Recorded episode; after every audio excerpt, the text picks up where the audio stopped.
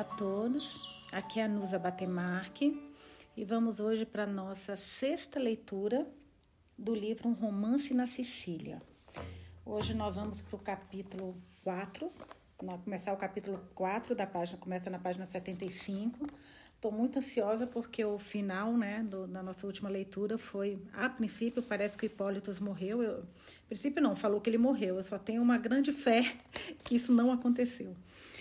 Mas vamos continuar para ver o que, que nos aguarda aí. Capítulo 4, página 75. A manhã das núpcias, tão justamente temida por Júlia e tão impacientemente aguardada pelo Marquês, chegou. Ai, meu Deus, eles casaram. O casamento deveria ser celebrado com uma magnificência que demonstrava a alegria que ocasionava ao Marquês. O castelo foi enfeitado em estilo de grandeza, superior a qualquer coisa que já fora vista. A nobreza da vizinhança foi convidada para um entretenimento que deveria terminar com um esplêndido baile e um jantar. E os portões seriam abertos a quem quer que desejasse participar da generosidade do marquês. Logo cedo, o duque, servido por um numeroso séquito, entrou no castelo. Ferdinand ouviu da sua masmorra, onde o rigor e a norma do marquês ainda o confinavam a alta algazarra, dos cascos na área ao, ar livre acima, o barulho das rodas da, das carruagens e todo o tumulto que a entrada do duque ocasionava. Ele entendia muito bem o motivo desse alvoroço, e aquilo despertou nele sensações semelhantes àquelas que os criminosos condenados sentem quando seus ouvidos são acometidos pelos sons aterrorizantes que precedem sua execução. Quando teve condições de pensar em si mesmo, imaginou por quais meios o Marquês explicaria sua ausência aos convidados. Ele, entretanto, conhecia bem o caráter dissoluto da nobreza siciliana para duvidar de que acreditariam prontamente em qualquer história que fosse inventada, que, mesmo se soubessem da verdade, não permitiriam que fossem descobertos e que a festa que lhes era oferecido, oferecida fosse interrompida. Nossa, que feio isso. O marquês e a marquesa receberam o duque na sala ao lado de fora e conduziram-no até o salão, onde recebeu os refrescos preparados para ele e de onde se encaminhou para a capela. O marquês agora saiu para levar Júlia ao altar e mandou que Emília ficasse à porta da capela, na qual o sacerdote e um grupo numeroso já se reuniam. A marquesa, uma presa para turbulência de paixões sucessivas, exultava com o fim próximo do seu plano favorito. Uma decepção, entretanto, estava preparada para ela, a qual esmagaria de uma vez seu triunfo sobre sua malícia e seu orgulho. Mas o mar... Opa! Olha isso. O marquês, ao entrar na prisão de Júlia, encontrou-a vazia. Nossa, gente, peraí que eu tô gostando dessa coisa aqui. Uau! Seu assombro e indignação com a descoberta quase superaram sua razão. Aos criados do castelo, que foram chamados imediatamente, ele perguntou sobre a fuga dela, com uma mistura de fúria e sofrimento que não lhes dava muita oportunidade, oportunidade nenhuma de responder. Eles, no entanto, não tinham qualquer informação para dar, exceto que a moça não aparecera a manhã toda. Na prisão, encontraram as indumentárias da noiva, que a própria marquesa enviara na noite anterior, e uma carta endereçada a Emília, que continha as seguintes palavras: abre aspas.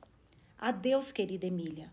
Você nunca mais verá a miserável da sua irmã, que foge deste destino cruel preparado para ela, certa de que nunca encontrará outro mais aterrorizante.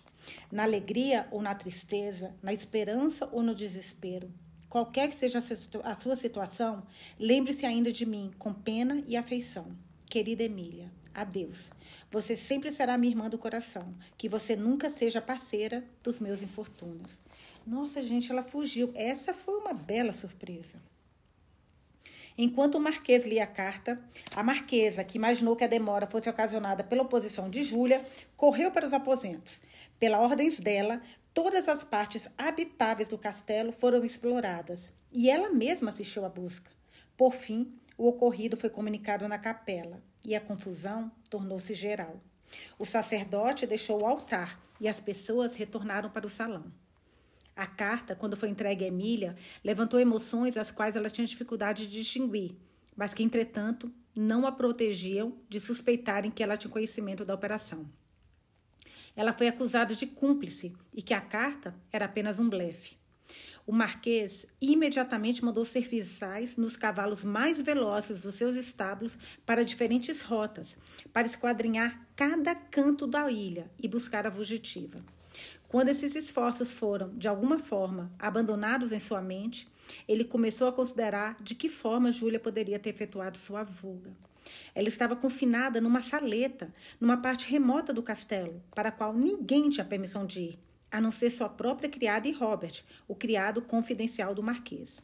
Até mesmo Lisette não ousara entrar, a menos que fosse acompanhada de Robert, em cujo cômodo, desde a noite da descoberta fatal, as chaves eram regularmente depositadas. Sem elas, era impossível que ela tivesse escapado. As janelas do quarto tinham grades e davam para uma área interna no ponto muito alto. Além do mais, em quem ela poderia confiar pela sua proteção? Ou para onde ela pretenderia, pretenderia fugir para se esconder? Os aliados da sua primeira fuga eram completamente incapazes de ajudá-la, nem mesmo com conselhos. O próprio Ferdinand era prisioneiro, privado de qualquer contato com ela. Hipólitos fora carregado sem vida a bordo de uma embarcação que imediatamente partira para a Itália. Robert, a quem as chaves eram confiadas, foi severamente interrogado pelo marquês. Ele insistia numa declaração simples e uniforme em sua inocência, mas, como o Marquês acreditava que era impossível que Júlia tivesse escapado sem o conhecimento dele, mandou-o para a prisão até que confessasse o fato. Merecia. Não deve ter ajudado, não, mas merecia ser preso por ter eh, confessado, por ter entregue a primeira fuga deles. O orgulho do Duque, isso é minha opinião, tá, gente? Não está no livro, lógico. o orgulho do Duque foi severamente ferido pela fuga, a qual provou o excesso da aversão de Júlia e completou a desgraça da sua rejeição. O marquês escondera cuidadosamente dele a tentativa de fuga anterior e o consequente confinamento dela. Mas a verdade agora explodira do disfarce e revelara-se com amargura. O duque, indignado com a duplicidade do marquês, despejou seu ressentimento em termos de infectiva orgulhosa e amarga. E o Marquês, irritado pela recente decepção, não tinha ânimo para reprimir a impetuosidade da sua natureza. Ele contestou com agressividade, e a consequência seria grave se os amigos de cada um não tivessem interferido. Os oponentes, por fim, reconciliaram-se. Ficou combinado que procurariam Júlia juntos, incansavelmente, e onde quer que ela fosse encontrada, as núpcias, as núpcias seriam oficializadas sem mais demora. Nossa, o Duque não abre mão de casar com ela, hein? Meu Deus. Com o caráter do Duque, essa conduta era consistente. Suas paixões, inflamadas pelo desapontamento e fortalecidas pela repulsa, agora desafiavam o poder do obstáculo, e aquelas considerações que teriam funcionado como uma mente mais delicada para superar sua inclinação original serviram para aumentar a violência dele. Madame de Menon, que amava Júlia com afeto maternal, era uma espectadora interessada de tudo o que se passava no castelo. O destino cruel ao qual o Marquês destinou sua filha foi severamente lamentado por ela, e ela mal podia alegrar-se em saber que foi evitado pela fuga. Ela tremia, ela tremia pela futura, futura segurança de sua pupila. Eu imagino que seria ela temia, né? Eu acho que teve um erro aqui na palavra, então vou acertar. Ela temia, imagino, e não tremia, pela futura segurança de sua pupila. E sua tranquilidade, que fora perturbada pelo bem-estar dos outros, ela não reconquistaria logo.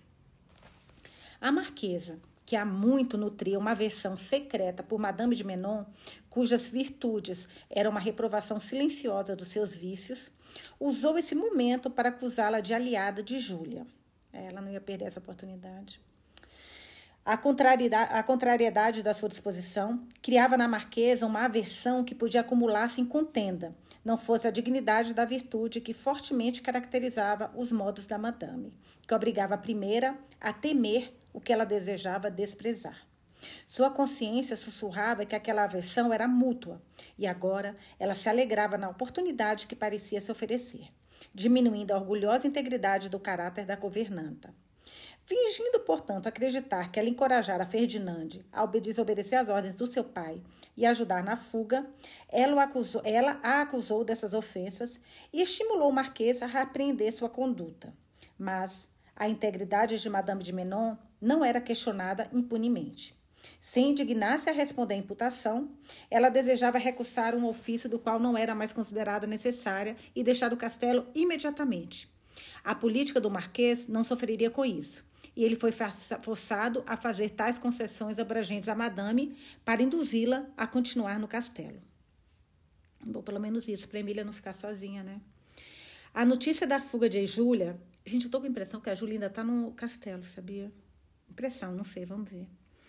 A notícia da fuga de Júlia, por fim, chegou aos ouvidos de Ferdinand, cuja alegria com aquele evento foi igualada apenas pela sua surpresa.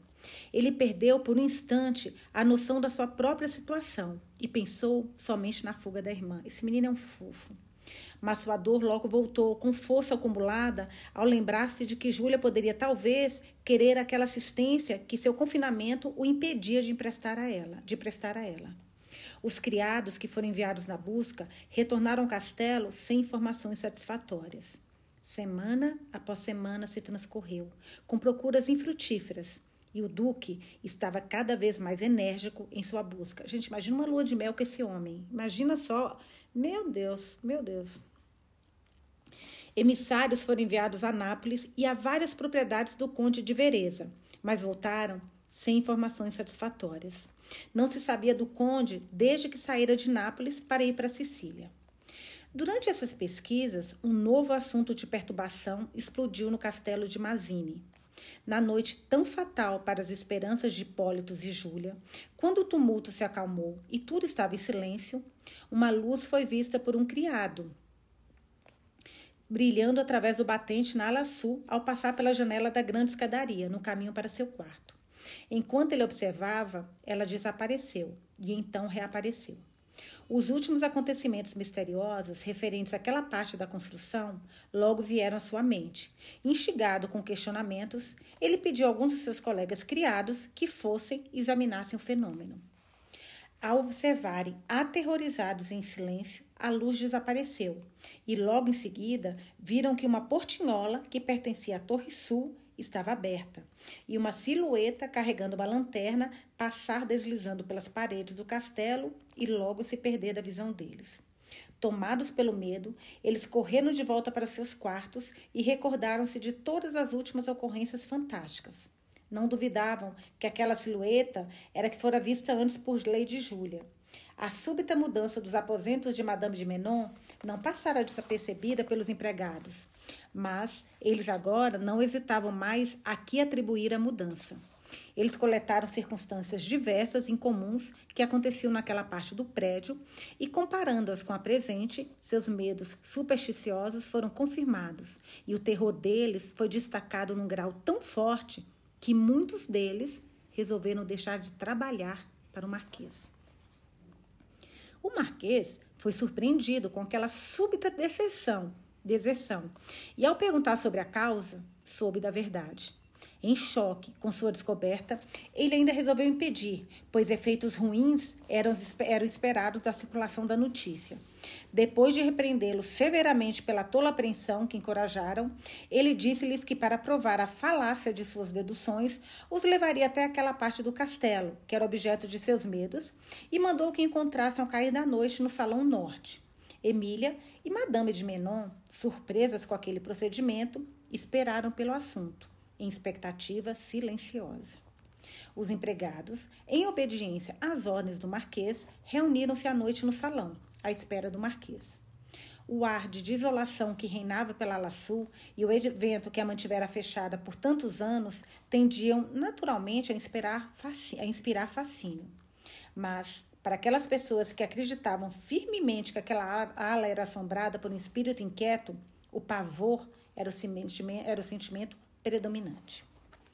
O marquês então apareceu com as chaves daqueles prédios nas mãos, e cada coração estremecia com expectativa selvagem.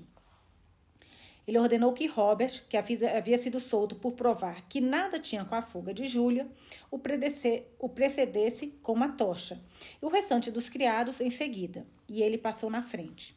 Dois portões de ferro estavam trancados, e eles passaram por uma área aberta, onde o chão estava coberto com mato alto, até a grande porta, do prédio sul. Ali encontraram certa dificuldade, pois a fechadura, que não era usada há muitos anos, estava enferrujada. Durante esse intervalo, o silêncio da expectativa selou os lábios de todos os presentes. Por fim, a fechadura abriu. As dobradiças da porta, que não se abria por tantos anos, rangeram e revelaram o salão de mármore preto que Ferdinand já havia atravessado. Agora, gritou o Marquês em tom de ironia ao entrar, esperem encontrar os fantasmas dos quais me falam e preparem-se para deixar de trabalhar para mim. As pessoas que moram comigo devem, pelo menos, ter coragem e habilidade suficiente para defender-me desses ataques espirituais. Tudo que entendo é que o inimigo não aparecerá, e nesse caso, seu valor não será testado. Ninguém ousou responder mas todos seguiram, em medo silencioso, o marquês, que subia a grande escadaria, a escadaria e entrava no corredor. Destranque a porta, ordenou ele, ordenou ele, apontando para uma esquerda. E logo libertaremos esses fantasmas. Robert usou a chave, mas sua mão tremeu tão violentamente que não conseguiu girar. Aqui está um companheiro, gritou o Marquês, pronto para encontrar uma legião inteira de espíritos. Você, Anthony, pegue as chaves e prove o seu valor. Por favor, meu senhor, respondeu Anthony. Nunca fui bom em abrir portas. Olha o medo, nunca fui bom em abrir portas. Nunca fui bom em abrir portas na minha vida. Mas eis aqui Gregory, que o fará. Não, meu senhor, por favor, pediu Gregory. Aqui está Richard. Para trás, disse o Marquês. Que vergonha da vossa covardia. Eu mesmo farei isso. Dizendo isso, já se apressando, girou a chave, mas a porta recusava-se a abrir. Ela tremeu em suas mãos e parecia como se fosse parcialmente segurada por alguém do outro lado. O marquês estava surpreso e fez vários esforços para movê-la sem sucesso. Ele então mandou que seus empregados a arrombassem, mas, recuando em comum acordo, gritaram: Pelo amor de Deus, meu senhor, não continue. Estamos satisfeitos que não há fantasmas. Apenas nos deixe voltar. Agora é a minha vez de ficar satisfeito, respondeu o Marquês. E até que eu não esteja, ninguém sairá. Abram-me a porta. Meu senhor, não! bradou o Marquês, assumindo um olhar de autoridade severa. Não contrariem a minha ordem. Não brinquem comigo. Eles então deram um passo para trás e aplicaram toda a força deles na porta. Quando um barulho alto e repentino veio de dentro e ressoou pelos quartos vazios. Os homens recuaram assustados e desceram precipitadamente a escadaria, quando a voz do marquês impediu a fuga. Prestem atenção no que eu digo, gritou o marquês, e comportem-se como homens. A porta distante, apontando para uma certa distância, nos levará pelos quartos até essa câmara. Destranquem-na, então, para que eu saiba a causa desses barulhos. Chocados com a determinação, os empregados, mais uma vez, suplicaram ao Marquês que não continuassem e, para ser obedecido, ele foi obrigado a exercer toda a sua autoridade. A porta foi aberta e descobriram um corredor longo e estreito no qual desceram por alguns poucos degraus. Ele levava a uma galeria que terminava na parte de trás de uma escadaria, onde várias portas apareciam, e uma das quais o Marquês abriu. Uma câmara espaçosa apareceu, cujas paredes, quebradas e descoloridas pela umidade, mostravam a prova melancólica do abandono. Eles continuaram por uma longa suíte de apartamentos nobres e altos que estavam na mesma situação de ruínas. Por fim, chegaram a uma câmara, de onde o barulho havia saído. Vá na frente, Robert, com a luz, disse o marquês ao se aproximarem da porta. Esta é a chave. Robert tremia, mas obedeceu, e os outros empregados seguiram-no em silêncio. Pararam por um momento na porta para ouvirem, mas tudo estava quieto lá dentro. A porta estava aberta, exibia uma câmara ampla e abobada, abo, abobada, abobada, pera, abobadada, desculpa, gente, algumas palavras parece que dá aquele trava-língua, né?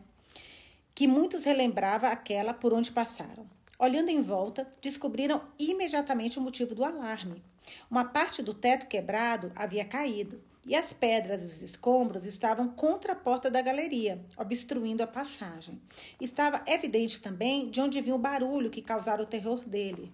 As pedras soltas, amontoadas contra a porta e agitadas pelo grande esforço para abrir, cederam e rolaram pelo chão.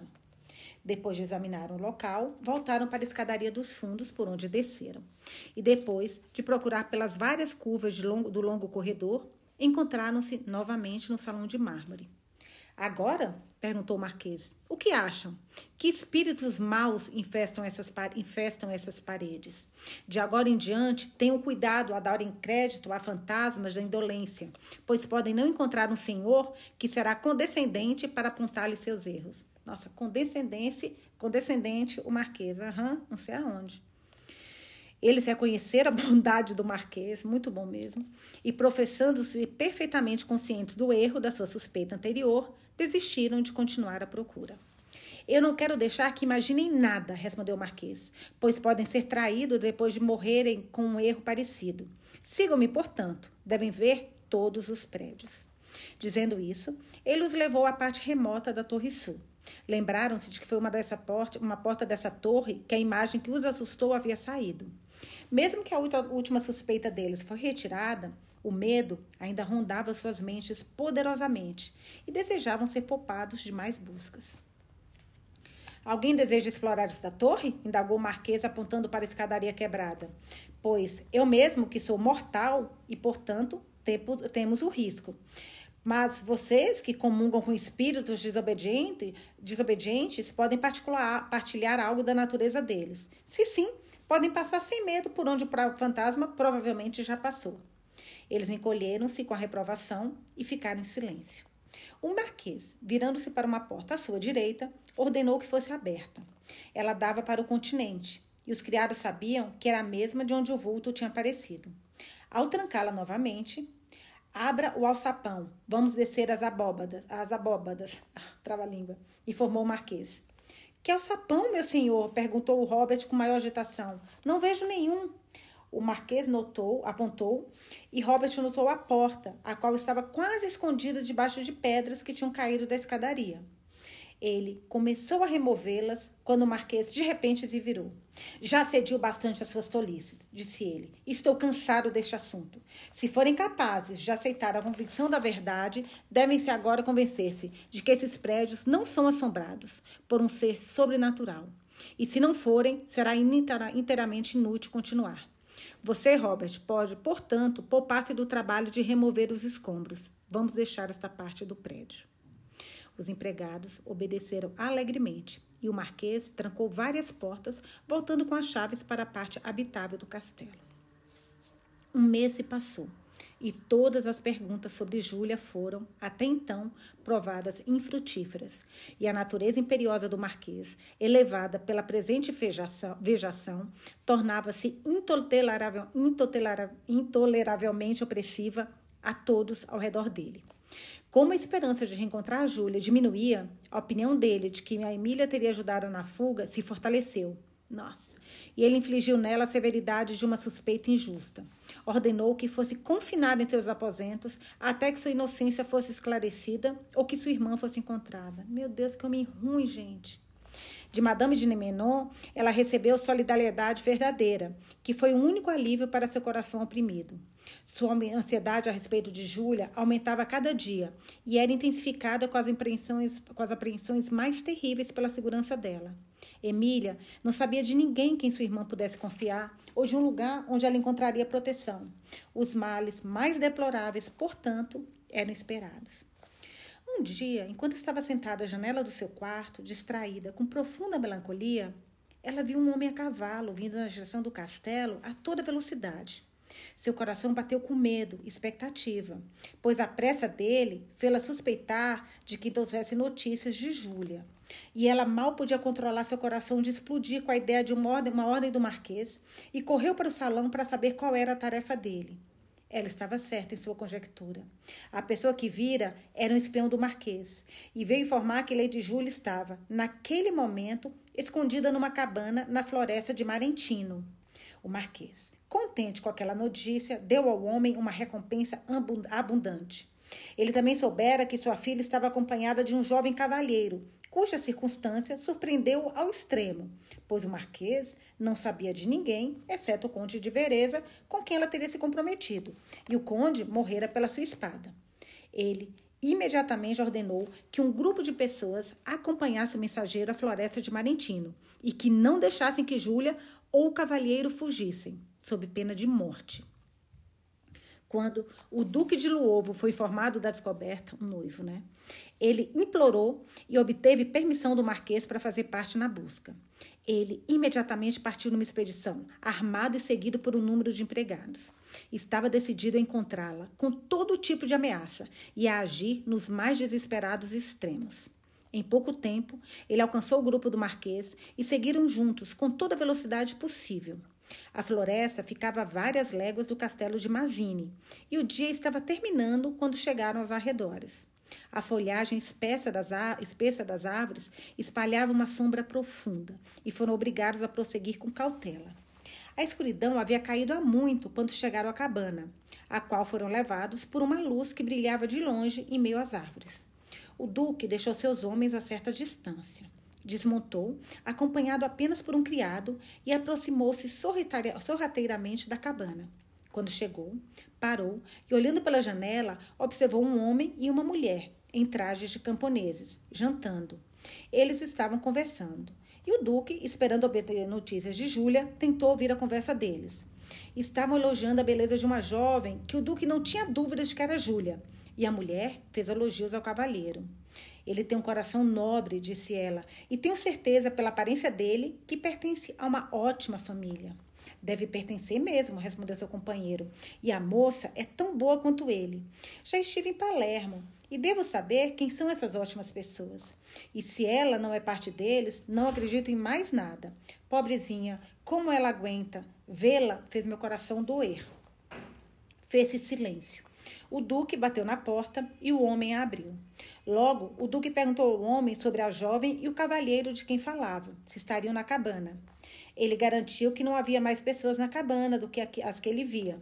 O duque insistiu em afirmar que as pessoas por quem perguntou estavam escondidas. Mas, como o homem estava decidido a negar que sabia onde o casal estava, o duque então fez um sinal e os seus homens se aproximaram e cercaram a cabana. Os camponeses horrorizados com a situação, confessaram que a jovem e o cavalheiro, tal como foram descritos, estiveram algum tempo escondidos na cabana, mas que já haviam partido. Suspeitando da veracidade da afirmação, o duque mandou seus homens procurarem pela cabana e na parte da floresta contígua a ela. A busca terminou em decepção. Amém, Senhor. Obrigada. Graças a Deus. Nossa Senhora. O Duque, entretanto, decidiu obter todas as informações possíveis sobre os fugitivos e, assumindo um ar austero, mandou o camponês, sob pena de morte imediata, revelar tudo o que sabia deles. Gente, esses, esses, essas pessoas da nobreza têm um poder né, de vida e morte tão fácil sobre todos, todas as outras pessoas. O homem respondeu que, numa noite muito escura, durante uma tempestade, Cerca de uma semana antes, duas pessoas chegaram à cabana e pediram abrigo. Aparentemente estavam desacompanhados, mas pareciam pessoas de posses, disfarçadas. Eles podiam pagar muito bem pelo que tinham e partiram da cabana algumas horas antes da chegada do Duque. Ai, que bom. Nós poucas horas, por poucas horas ele não pegava. O Duque perguntou sobre o caminho que teriam tomado e, recebida a informação, montou de volta em seu cavalo e partiram na busca. A estrada era de muitas léguas pela floresta, e a escuridão e a possibilidade de encontrarem bandidos tornava a jornada perigosa. Por volta do amanhecer, eles deixaram a floresta e entraram num campo selvagem e montanhoso, por onde viajaram algumas milhas sem perceber um casebre ou um ser humano. Nenhum vestígio de cultivos aparecia e nenhum som chegava até eles, exceto dos cascos dos seus cavalos e o ruído do vento que pendia das montanhas e sobra, soprava das profundezas da floresta. A busca era incerta, mas o Duque estava decidido a continuar. Finalmente, chegaram a uma cabana, onde repetiram suas perguntas e souberam, para a satisfação dele, que duas pessoas, tais como as descritas, pararam para se restabelecer ali por volta de duas horas antes pão e leite, as únicas provisões do lugar. Lhes foram servidos e os dois ficaram contentes, pois tinham suficiente para saciar a fome deles. A comitiva do Duque e do Marquês, agora, também achava necessário parar, pelo mesmo motivo. Depois de fazerem uma rápida refeição, outra vez partiram no caminho indicado como a rota dos fugitivos. O campo assumiu um aspecto mais civilizado. Milho, videiras, oliveiras e amoreiras adornavam os morros. Os vales, luxuriantes em tons, eram frequentemente embelezados pelas curvas de um riacho transparente e diversificados por, grupos de cabanas meio escondidas. Ali, os torreões erguidos de um monastério apareciam sob árvores frondosas que os rodeavam, e por esses campos selvagens os viajantes passaram, dando um fundo pitoresco e vibrante à cena. As perguntas feitas pelo Duque, as várias pessoas que encontrou receberam respostas que o encorajaram a prosseguir. Ao meio-dia, ele parou numa vila para alimentar-se com seu grupo. Ele poderia não saber nada sobre Júlia, estava em dúvida sobre qual caminho seguir. Mas, determinada a fim àquela história de rejeição da sua nobre pessoa, tomou a estrada em que estava e continuou por ela. Sua comitiva há muito já tinha ultrapassado a do Marquês, e ele viajou muitas milhas sem encontrar alguém que pudesse lhe dar as informações necessárias e começou a duvidar do seu sucesso. As sombras alongadas das montanhas e a luz que diminuía davam sinais do fim do dia. Quando chegaram ao pico de um morro alto, ele percebeu duas pessoas viajando a cavalo nas planícies abaixo. Distinguiu que uma delas tinha indumentárias femininas e, pelo jeito dela, viu que era como o da Júlia. Enquanto os examinava atentamente, eles olharam na direção do morro, quando, como se apressados por um impulso repentino de terror, partiram a toda velocidade pelas planícies. O Duque não teve dúvidas que eram as pessoas que procurava. E ele, consequentemente, mandou alguns dos seus homens cercá-los e tocou seu cavalo no mais rápido galope. Ai, tomara que não seja. Nossa, meu coração fica até acelerado, a gente entra na história, né? Antes de chegar às planícies, os fugitivos, numa curva abrupta do morro, perderam-se de vista. O duque seguiu seu curso e seus homens, que estavam consideravelmente à frente dele, por fim chegaram no morro atrás, do qual as duas pessoas haviam desaparecido. Não se via nenhum sinal deles. Por fim, entraram num desfiladeiro estreito entre duas cadeias de montanhas altas e selvagens. À direita, passava um riacho de correnteza e quebrava o silêncio solene do lugar, com seus murmúrios profundos e ressonantes. As sombras do anoitecer agora caíram pesadas e a paisagem logo foi envolvida pela escuridão.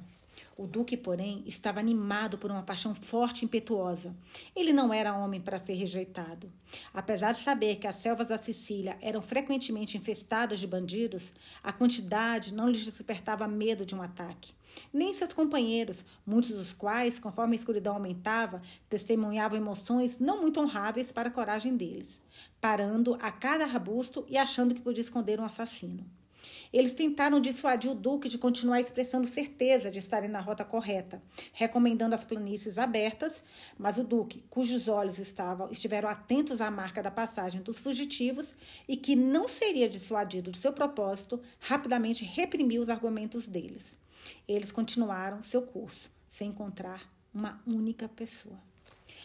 A lua agora apareceu e dava-lhes uma visão sombreada e imperfeita dos objetos ao redor. A perspectiva era escura e vasta, e seus olhos não viam nenhuma habitação humana. Tinham perdido todos os sinais dos fugitivos e encontravam-se desnorteados no campo selvagem. O único cuidado que restava era para desvencilharem-se de uma situação lastimável, e eles prestavam atenção a cada passo, com ansiedade. Cada barulho causava-lhes assombros, mas a calma da noite era perturbada somente pelo vento, que vinha das montanhas em intervalos, com murmúrios baixos e vazios. Ao prosseguirem com cautela silenciosa, perceberam uma luz entre as pedras, a certa distância. O Duque hesitou a aproximar-se, uma vez que provavelmente vinha de um grupo de bandidos, dos quais se dizia que aquelas montanhas eram infestadas. Enquanto hesitava, ela desapareceu.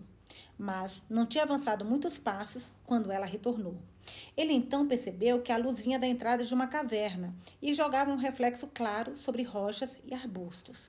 Ele desmontou do cavalo e, seguido por dois dos seus homens, deixou o resto para trás, movendo-se com passos lentos, e silenciosos na direção da caverna. Ao aproximar-se, ouviu o som de muitas vozes, numa alta bebedeira. De repente, o alvoroço cessou e as seguintes palavras foram cantadas por uma voz clara e masculina entre aspas, a música que estão cantando. Despeja o líquido rico do alto e encha a taça reluzente de Baco. Que as alegrias dele dancem em todos os olhares e busque as formas dos males futuros. Logo o êxtase mágico entrará pelo cérebro criativo e fantasioso. Aquece o coração com zelo social e reina a música e a gargalhada. Então, visões de prazer passarão pela nossa visão, enquanto a luz saltando em nossos espíritos flutuará e Deus compartilhará um senso refinado de prazer, que em vão os mortos sobrais, mortais sóbrios conhecerão. Aqui foi uma livre tradução, a editora está colocando, provavelmente algum poema, alguma música que tinha na época. O último verso foi repetido por um coro alto. O Duque ouviu com assombro. Uma festa tão alegre, no meio de um cenário tão selvagem, parecia mais uma fantasia do que real. Ele não hesitou em declarar que aquela era uma festa de criminosos e ladrões, sem a delicadeza de expressão preservada na canção, que parecia inacessível a homens da classe, da classe deles. Ele agora tinha uma visão completa da caverna, e o momento que o convenceu do seu erro serviu apenas para aumentar sua surpresa. Contemplou, pela luz de uma fogueira, um grupo de bandidos sentado num canto profundo da caverna, em volta de um tipo rudimentar de mesa, formado numa rocha. A mesa estava coberta de provisões, e eles regalavam-se com grande entusiasmo e alegria. O semblante dos homens exibia uma estranha mistura de ferocidade e sociabilidade, e o duque quase pôde imaginar que contemplava naqueles ladrões um bando de romanos primitivos diante do conhecimento da civilização. Mas ele não tinha muito tempo para reflexões. Uma sensação de perigo o fez fugir enquanto ainda podia. Que pena, podia bandidos pegar e matar esse homem. Ao virar-se para partir, ele observou dois cavalos selados pastando perto da entrada da caverna. Imediatamente ocorreu-lhe que pertenciam a Júlia e seu acompanhante. Ele hesitou e, por fim, decidiu aguardar um pouco e ouvir a conversa dos ladrões, esperando que logo solucionasse suas dúvidas. Eles conversavam por algum tempo numa tensão de alta convivência e recontaram, exultantes, muito dos seus feitos. Descreveram também o comportamento de muitas pessoas que roubaram, com alusões muito ridículas e muito humor rudimentar, enquanto na caverna ecoava altos estouros de risadas e aplausos. Eles estavam assim, entretidos numa alegria tumultuosa, até que um deles praguejou o saque escasso de sua última aventura, mas elogiou a beleza de uma dama, e todos baixaram suas vozes e parecia como se debatessem um ponto de comum, um ponto de interesse incomum entre eles. Os ânimos do duque se aguçaram e ele tinha certeza de que era de Júlia que falavam. No primeiro impulso de sentimento, ele desabainhou sua espada, mas, recordando-se do número de adversários, conteve sua fúria. O duque estava se virando para afastar-se da caverna, com desejo de chamar aquelas pessoas, quando a luz da fogueira, reluzindo sobre a lâmina brilhante da sua arma, chamou a atenção de um dos bandidos. Ai, ótimo, graças a Deus. Esse homem e matem, gente. Pelo amor de Deus, safado. Ou pelo menos dá uma bela sova. Ele se levantou da sua cadeira e seus camaradas imediatamente levantaram-se, consternados, e descobriram que era o Duque. Os ladrões correram, vociferando ruidosamente em direção à entrada da caverna. Ele tentou escapar para seus homens, mas dois dos bandidos, montados nos cavalos que pastavam ali, rapidamente alcançaram e o apanharam. Suas roupas e seu ar proclamavam-no como uma pessoa distinta. Alegrando-se com a perspectiva de saque, forçaram-no em direção à caverna. Ali, seus camaradas os aguardavam. Mas qual foi a surpresa do Duque ao descobrir, na pessoa do ladrão principal, seu próprio filho? Olha, gente, lembra que o filho tinha fugido dele?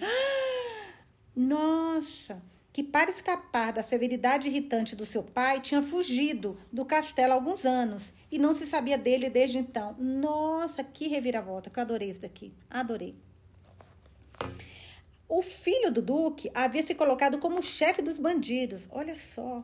E satisfeito com a liberdade que até então nunca tinha provado e com o poder que a nova situação lhe garantia, tornou-se tão comprometido com esse modo de vida selvagem e sem lei que decidiu nunca deixá-lo, até que a morte dissolvesse laços que agora faziam sua posição apenas opressiva.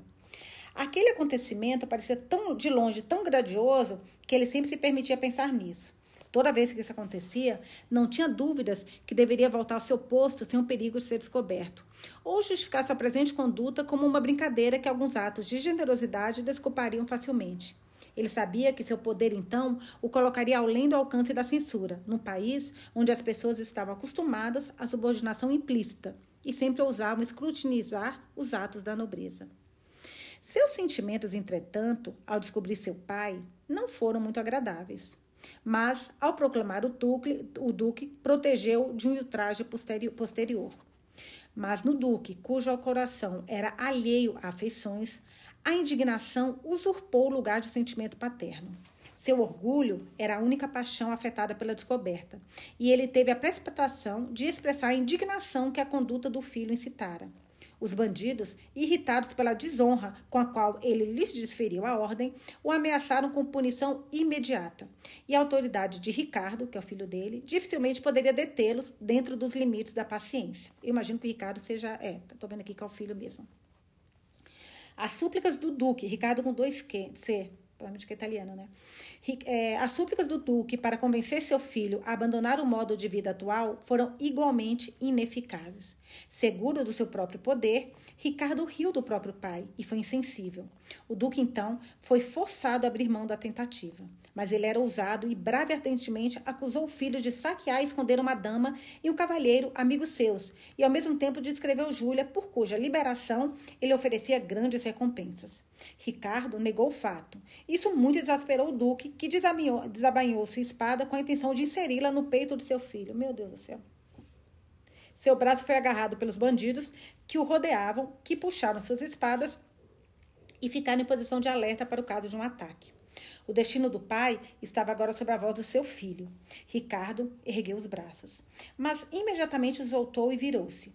Os bandidos recolocaram as armas no lugar, as armas no lugar e deram um passo para trás.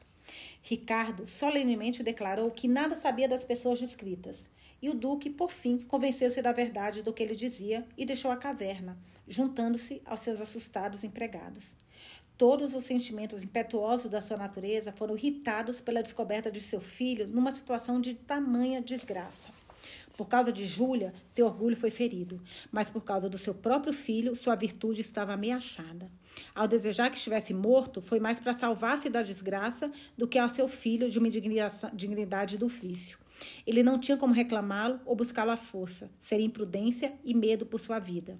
Embora seus empregados fossem numerosos, eram indisciplinados e seriam vítimas certas do poder dos selvagens e habilidosos bandidos. Com os pensamentos agitados pelo conflito violento e angustiante, ele continuou sua jornada. Ao perder todo o rastro de Júlia, procurou somente um lugar que pudesse abrigá-la à noite e garantir a recuperação necessária para ele e seus homens. Com isso, entretanto, a esperança de encontrá-los parecia pequena. Nossa, estou adorando esse livro. Meu Deus do céu. Que surpresa da Júlia, né? Que estava com vergonha, com medo até de fugir com o Hipólito e de repente foge sozinha, gente. Me surpreendeu. Amanhã a gente volta para o capítulo 4. Lemos hoje até a página 92. Espero que vocês tenham gostado. Eu estou adorando esse livro e muito ansiosa para saber o que nos aguarda.